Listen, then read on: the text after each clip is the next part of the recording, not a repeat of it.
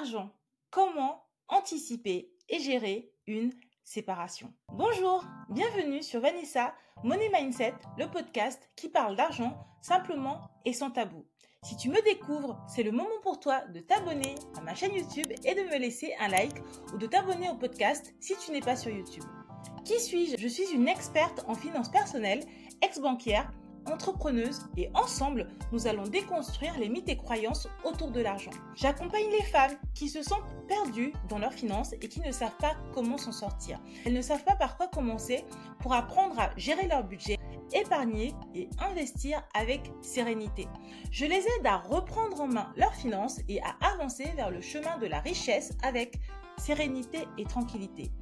Qu'allons-nous voir dans l'épisode du jour? Aujourd'hui, nous allons parler de séparation que ce soit dans le cadre d'un divorce ou d'une rupture de Pax, ou tout simplement dans le cadre d'une séparation pour un couple qui n'est pas marié ni paxé. Et oui, dans l'épisode 27, avec mon amie Marie, nous avons vu ensemble comment gérer le budget d'un mariage, comment on s'organise financièrement pour mener à bien l'opération qu'est le mariage. Aujourd'hui, on va voir l'inverse, comment s'organiser pour bien finaliser une séparation? Pour la petite histoire, le concept Money Mindset est né dans ma tête il y a quelques années après ma propre séparation amoureuse. En effet, j'étais fiancée et en couple, mais je parlais beaucoup trop d'argent, j'avais beaucoup trop d'ambition et ça devenait très très difficilement gérable pour mon ex-conjoint qui en a déduit que la meilleure manière de gérer tout ça, c'était de mettre fin au couple. Et pour cela, il m'a demandé de quitter la maison, l'appartement que nous avions et dont le bail était à nos deux noms.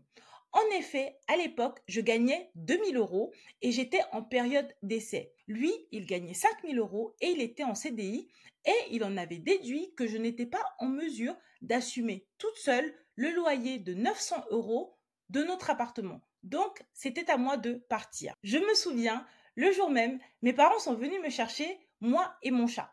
Et quelques semaines après, j'ai déménagé pour vivre dans une colocation. Et ce fut le début d'une très très longue traversée du désert.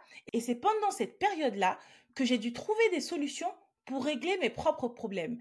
Et je me suis dit que si jamais j'y arrivais, j'allais concaténer toutes ces informations pour pouvoir aider un maximum de femmes à traverser ces périodes de manière sereine, sans stress, contrairement à ce que moi j'avais pu vivre à l'époque. Tu peux te demander, mais pourquoi est-ce qu'elle commence par une telle introduction? Tout simplement parce que j'ai envie de te dire que quand il s'agit de séparation amoureuse et de gestion financière du couple dans ce cadre-là, je sais très bien de quoi je parle. Je sais à quel point les femmes sont vulnérables quand elles se séparent. Je sais ce que ça fait de vivre une séparation avec un conjoint qui veut te punir parce qu'il n'apprécie pas ton comportement. Je sais ce que c'est quand tu vis avec un conjoint qui veut te punir et taper très précisément là où ça fait mal. Et très très souvent, ils ne vont pas très loin, ils vont taper au niveau du porte-monnaie. Je connais l'humiliation que ressent une femme après avoir fait des études, construire une carrière, de devoir tout abandonner et recommencer à zéro. Tout simplement parce que parfois le conjoint est dans une démarche de sabotage. Et oui, oui, certaines vont être choquées, mais non, ça existe vraiment. D'ailleurs, les études montrent que dans le cadre d'une séparation amoureuse hétérosexuelle, les deux conjoints sont perdants financièrement. Mais c'est surtout les femmes mariées qui perdent le plus. En effet, elles vont perdre 20% de niveau de vie là où leur conjoint ou ex-conjoint va ne perdre que 4%. Si on compare avec les ruptures de Pax ou les ruptures entre simples concubins, les femmes divorcées sont beaucoup plus vulnérables car très souvent elles ont des enfants. souvent elles ont aussi dû adapter leur carrière professionnelle pour que la famille et le couple puissent tenir. Cela veut dire qu'elles ont réduit leur temps de travail ou souvent elles ont arrêté de travailler le mercredi pour pouvoir aller récupérer les enfants à l'école plus tôt, pour pouvoir aller les récupérer à la crèche, pour pouvoir être là quand les enfants sont malades, pour pouvoir les accompagner au loisir. C'est très souvent les femmes qui font ces efforts-là pour que la famille puisse tenir pendant que leur conjoint est en train de construire une carrière brillante. Quand tout va bien, c'est parfait et moi, je n'ai jamais rien à redire. Le problème, c'est quand on se sépare. Quand il y a un divorce, une séparation, une rupture de Pax, que là, finalement, les inégalités éclatent au grand jour et les femmes se retrouvent extrêmement perdantes. Pour résumer, les études montrent que lorsqu'un conjoint contribue très fortement financièrement dans le foyer et qu'il y a une séparation, il va très souvent être celui qui va le moins perdre en termes de qualité de vie. Donc, mesdames, soyez vigilantes, surtout si vous êtes en couple. Parce que la société va vous dire que vous avez tout réussi, vous avez tout compris, vous avez un travail, un conjoint et des enfants, mais plus que jamais, vous êtes extrêmement vulnérable. Et le pire, c'est que très souvent, vous n'en êtes pas Pourquoi est-ce que cela se passe comme ça? Tout simplement parce que la société valorise le couple, le mariage et les bébés. Et je n'ai rien à redire là-dessus. Par contre, la société ne parle pas assez des réalités financières du célibat et de la séparation. Or, moi, j'ai beaucoup en coaching des femmes qui viennent me voir à cette étape cruciale de leur vie. Car tout simplement, c'est à ce moment-là que les inégalités explosent. Et en fait, on se rend compte qu'une faible éducation financière joue le rôle d'un amplificateur de souffrance. Et oui, c'est bien souvent à ce moment-là que les femmes basculent dans le découvert chronique car elles ne veulent pas changer leur style de vie ou forcer les enfants à vivre une vie moins bien que celle qu'ils avaient avant la séparation. Donc, l'épisode du jour est là pour te proposer des solutions et des pistes de réflexion. Que tu sois en couple, célibataire ou non, c'est important de savoir qu'il y a une vie en dehors de ton couple. Et il peut y avoir une vie après le couple.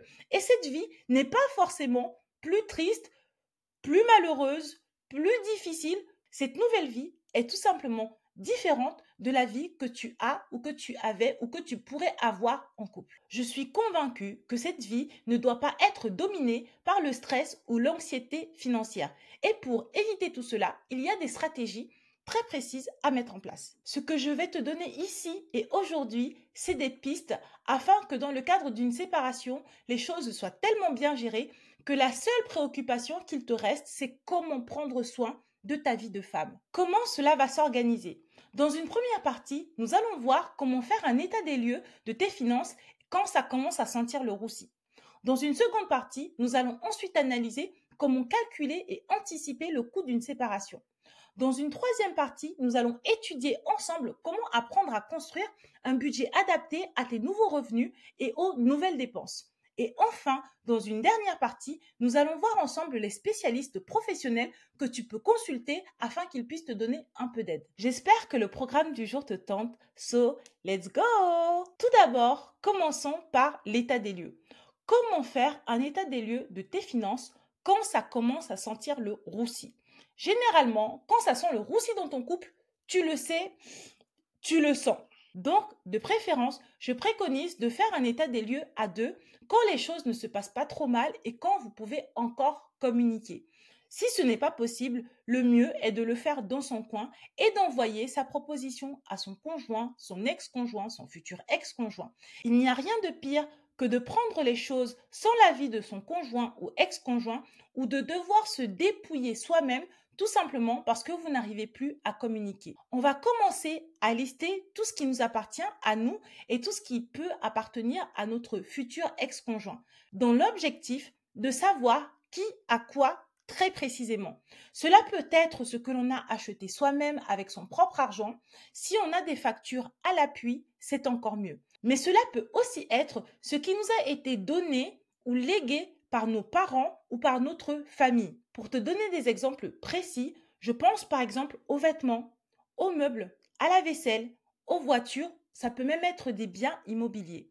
Bref, la liste est longue. Tu dois savoir ce qui est à toi et ce qui n'est pas à toi. Une fois que tu as listé tout ce qui t'appartient, c'est important de le communiquer à ton futur ex-conjoint afin que lui puisse valider cette liste et que vous puissiez être tous les deux au clair sur qui a quoi. Cette étape est importante parce qu'elle permet de poser des fondations solides pour une séparation qui est saine.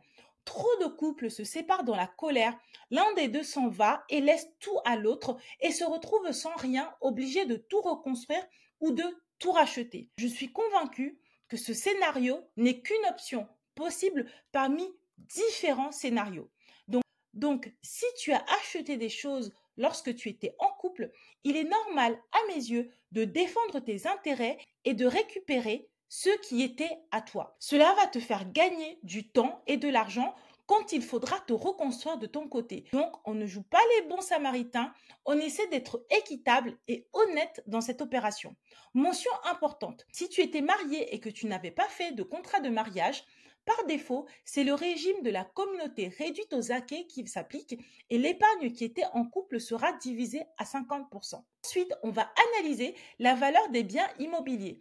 Qui a acheté quoi? Qui a mis combien? Et où est-ce que c'est inscrit? Est-ce que ces informations figurent bien dans l'acte d'achat, dans le compromis de vente et dans tous les éléments et documents qui ont été signés quand l'opération immobilière a été réalisée? En effet, dans le cadre d'une séparation, on procède souvent à une opération que l'on appelle le rachat de soult, ce qui veut dire que l'un des deux conjoints va racheter la part immobilière de l'autre. Donc pour procéder à cette opération, il faut bien faire une évaluation de la valeur des biens immobiliers et on doit savoir qui est en mesure de pouvoir racheter quoi et pour combien? Actuellement, je te le donne en mille, la majorité des rachats de soult sont faits par les hommes, car très souvent, c'est eux qui ont les moyens de pouvoir racheter la part de leur ex-conjointe. Ensuite, on peut aussi étudier la valeur du véhicule et le capital restant dû des crédits automobiles s'il y en a. Plus globalement, on va voir comment rembourser les crédits et s'il faut vendre là ou les voitures, car aucun des deux n'est en mesure de conserver les crédits qui vont avec. C'est aussi le moment idéal pour mettre à jour les bénéficiaires des contrats des assurances vie et faire une repasse sur tous les contrats de toutes les manières qui ont été signés. Et oui, c'est le moment d'aller chercher tous les documents où tu avais inscrit ton futur ex en tant que bénéficiaire ou personne prioritaire à contacter. Tout simplement parce que cette situation va changer. Quels sont les contrats qui peuvent être concernés? Je pense par exemple à l'assurance vie, mais le PER peut aussi être concerné. Et oui, si tu avais rédigé un testament et que c'est lui que tu avais mis en bénéficiaire principal parce que vous aviez acheté un bien immobilier ensemble, c'est à ce moment-là qu'il va falloir aller changer tout ça c'est aussi le moment pour toi d'aller regarder si tu avais indiqué quelque part que si tu avais un problème, c'était la personne prioritaire à contacter. C'est peut-être le moment idéal pour retirer le nom de ton ex-conjoint et de le remplacer par celui de tes parents si tu en ressens le besoin. Étape numéro 2, on va ensuite enchaîner par le calcul du coût de la séparation. Comment calculer et anticiper le coût d'une séparation C'est le moment pour toi d'entrer en action. Tu prends rendez-vous avec un courtier, un banquier ou un notaire pour calculer ta capacité d'emprunt et rédiger les documents pour le rachat de soult si vous étiez propriétaire. Si vous divorcez, c'est le moment d'aller voir un avocat. Si tu avais anticipé les choses et que tu étais bénéficiaire d'une protection juridique, tu peux les contacter pour qu'ils t'aident dans ta démarche. Certaines protections juridiques peuvent apporter conseils et aide et certaines peuvent même aller jusqu'à t'assister lors du divorce ou lors de toutes les démarches administratives. Et enfin, elles peuvent te proposer un avocat qui va t'aider à défendre tes intérêts si tu ne sais pas comment aller le chercher. Le point numéro 3, c'est aussi à ce moment que tu peux penser à la désolidarisation du conjoint. Cette étape prendra du temps parce qu'il y a beaucoup d'intervenants à prendre en compte. Tu peux, pour cela, tu peux anticiper en listant tous les organismes qui prélèvent de l'argent sur le compte joint. Je pense par exemple au téléphone mobile qu'il va falloir retirer sur le compte joint parce que c'était consommation personnelle. Mais je pense aussi aux organismes qui peuvent verser de l'argent. Par exemple, contacter ton employeur en lui demandant de virer ton salaire sur ton compte personnel si tes revenus étaient virés sur le compte joint. Ce qu'il faut savoir, c'est que dans le cadre d'une désolidarisation d'un compte joint, l'un des deux co-titulaires peut conserver le compte et ce compte va se transformer en compte monotitulaire. C'est aussi le moment, à cette étape-là, de faire le point sur la partie fiscale, de savoir qui va déclarer quoi et comment ton nouveau foyer fiscal sera constitué. Qu'est-ce qui t'attend pour les prochaines déclarations maintenant que tu es en train de divorcer ou de te séparer? Enfin, nous arrivons à une étape cruciale que personne ne veut avouer. Moi, je vais t'en parler très simplement parce que je la trouve très importante. Je t'invite à booker des séances avec un thérapeute ou un coach en estime et confiance en soi pour apprendre à surmonter tout ça. Mais plus que jamais, je pense que le rôle d'un proche, ce n'est pas de s'occuper de ta santé mentale. Il te faut un professionnel pour ça. De plus, parfois, je trouve, les proches sont de très mauvais conseils. Si je prends mon exemple, lors de ma séparation, six mois après, mon ex-conjoint était revenu pour me proposer de rentrer à la maison. Je me souviens même qu'il m'avait proposé de revenir avec un argument ultime. Et l'argument ultime était le loyer sera désormais gratuit à vie si je décidais de revenir à la maison. À l'époque, face à cette proposition, j'étais un peu perdue. Du coup, j'ai commencé à regarder autour de moi et à demander des conseils. Il fallait voir ma mère, comment elle était heureuse. Elle sautait de joie. Enfin, sa fille allait être de nouveau normale. Sa fille allait enfin rentrer dans un foyer et avoir à nouveau des perspectives de fondation de famille. Elle n'allait plus être cette vagabonde qui erre de colocation en colocation avec un chat et qui est toujours en période d'essai. Mais parce que moi, j'avais commencé à consulter une thérapeute, j'avais réalisé que la petite Vanessa avait de très grands rêves et que ses rêves ne pouvaient pas s'épanouir dans une telle relation. J'étais très contente de payer mon propre loyer et j'ambitionnais d'être propriétaire de ma résidence principale. J'ai donc décidé de décliner cette proposition. En effet, après mûre réflexion, je n'avais pas envie de vivre dans un foyer où le loyer était gratuit, mais je ne pouvais pas rêver grand, je ne pouvais pas aller au bout de mes projets. J'ai donc eu le courage et la force mentale de refuser cette proposition et de retourner dans ma colocation afin de poursuivre mes propres objectifs. La suite de l'histoire, tu la connais vu que tu m'écoutes aujourd'hui. Cependant, toutes les histoires n'ont pas la même fin que la mienne. Je suis complètement consciente que les couples parfois traversent des tempêtes.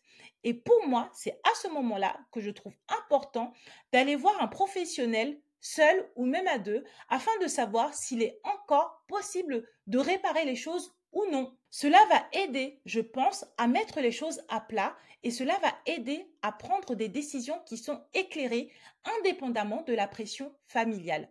Si tu laisses uniquement tes proches te conseiller, tu peux te retrouver à retourner dans ton foyer six mois plus tard, répéter les mêmes scénarios qui n'ont pas fonctionné et à revivre la même séparation quelques mois ou années plus tard, et spoiler alerte, moi je considère que ça fait beaucoup plus mal. Maintenant que nous avons vu ensemble les étapes pour anticiper le coût d'une séparation, nous allons voir ensemble comment apprendre à construire un budget adapté aux nouveaux revenus et aux nouvelles dépenses. Dans cette partie, on va apprendre à construire un budget solo après une séparation. Et la première confession que je vais te faire, c'est que oui, ça fait mal, surtout au début. Je te confirme, non, tu ne pourras plus faire toute seule ce que vous faisiez à deux. Je pense que c'est la première difficulté et la plus grande que les gens ont du mal à accepter. Dans cette étape, on va partir d'abord sur le budget du logement. Le coût de ton nouveau logement pour que tu sois sereine financièrement ne doit pas dépasser 35% de tes revenus. Pour ma part, j'ai dû aller vivre en colocation alors que cela faisait des années que j'avais vécu toute seule ou que j'avais vécu en couple. Pour toi, cela va peut-être se traduire par d'autres choix.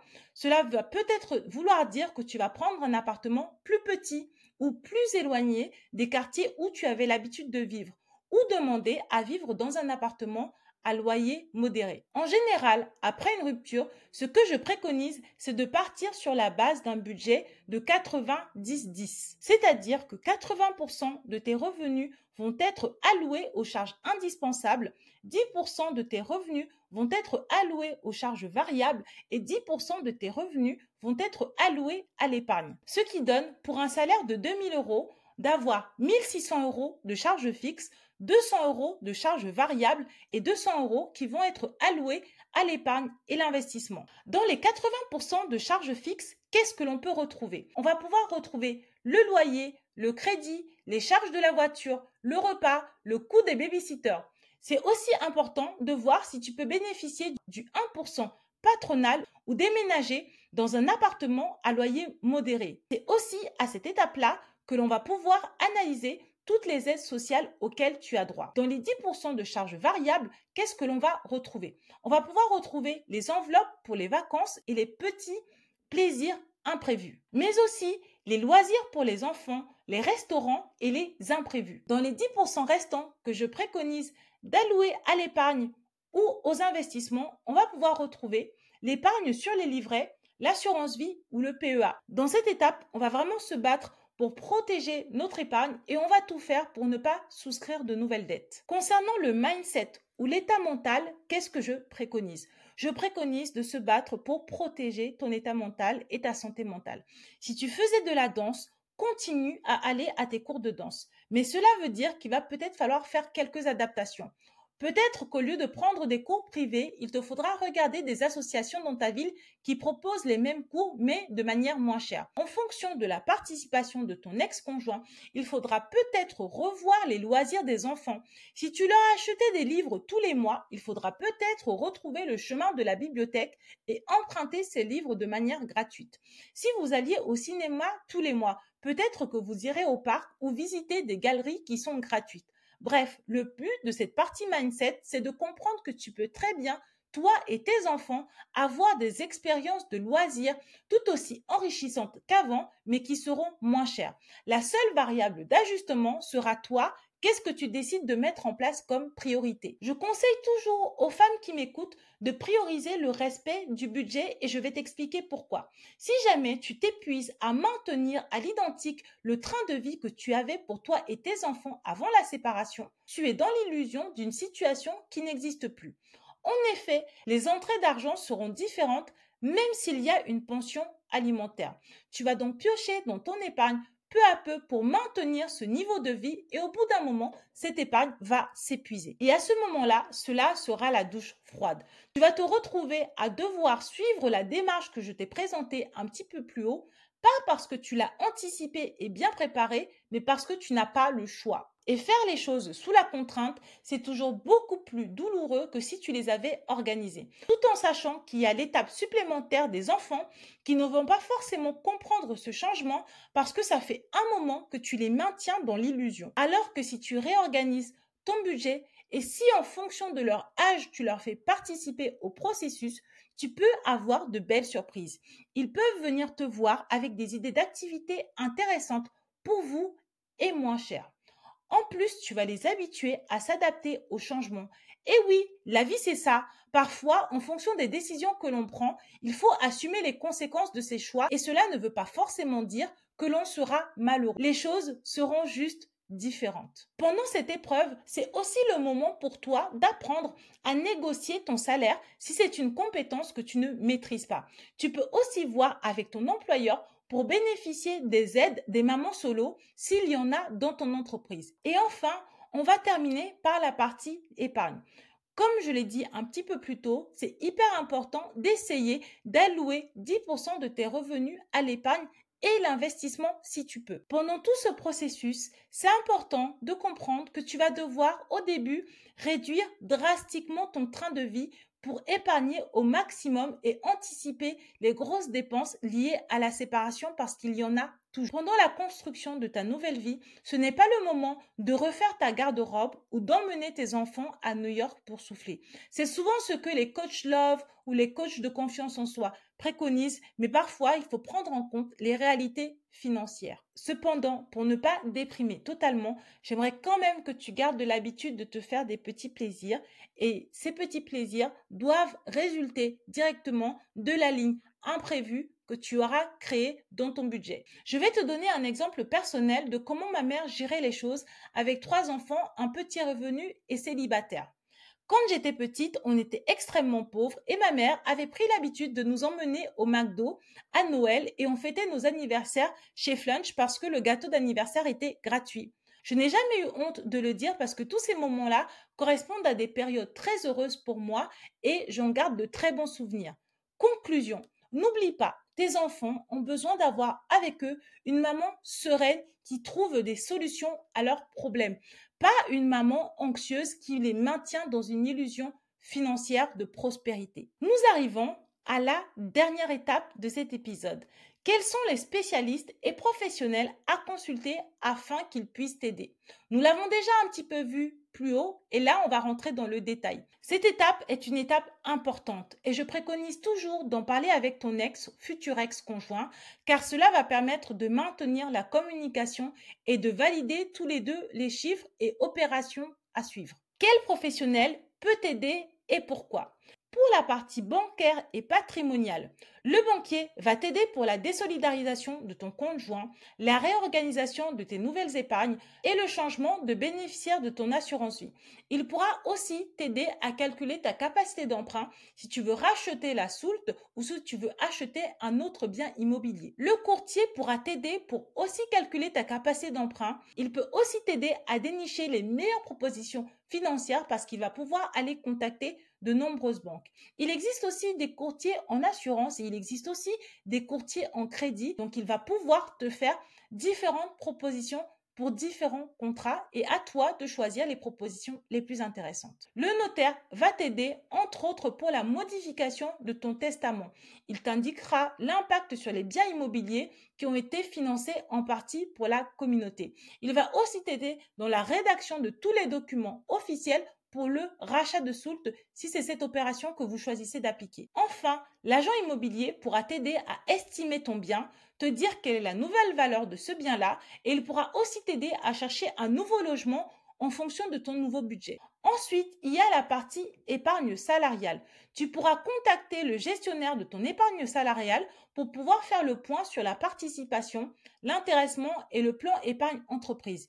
Ils pourront t'aider à débloquer ces montants parce que le divorce est l'un des cas qui te permet de débloquer ces enveloppes pour pouvoir récupérer l'argent qui était bloqué. Les organismes du 1% patronal vont pouvoir t'aider en te donnant toutes les aides que l'employeur peut mettre à ta disposition. Je t'invite à aller consulter une assistante sociale qui pourra te dire toutes les aides auxquelles tu peux avoir droit en tant que maman célibataire. Tu peux avoir droit à la CAF, tu peux avoir droit aux aides au logement et tu peux avoir droit à d'autres aides. Enfin, tu peux contacter ta protection juridique ou aller voir une maison de justice ou aller voir un avocat par toi-même pour faire le point sur tes droits, devoirs et obligations. Voilà, nous arrivons au terme de cet épisode. J'espère de tout cœur que tu ne vives pas une telle séparation ou une telle épreuve. Cependant, j'espère t'avoir donné un maximum de clés pour t'aider à pouvoir traverser cette épreuve avec des pistes solides. Si cet épisode t'a plu et que tu n'es pas encore abonné à ma chaîne YouTube, c'est le moment pour toi de t'abonner. Si tu n'es pas sur YouTube et que tu veux me soutenir quand même, eh bien je serai très contente et pour le faire, tu peux me laisser 5 étoiles sur les plateformes de diffusion. Sache que ma spécialité, c'est d'aider les femmes à travailler leur relation à l'argent. Si tu ne te l'es pas encore procuré, j'ai rédigé un e-book qui devrait t'aider à te poser quelques questions très simples pour t'aider à faire le point sur tes finances. Tu peux le télécharger et t'inscrire à ma newsletter qui est gratuite. Cela t'aidera par la même occasion à enrichir tes connaissances vis-à-vis de l'argent. Le lien sera visible en description de cet épisode. Si cet épisode t'a plu, n'hésite pas à me suivre sur Instagram. Je partage les coulisses du média Money Mindset. Je te laisse ma money girl préférée. Je te fais plein de bisous. À la semaine prochaine pour un épisode que j'espère plus joyeux. Bisous bisous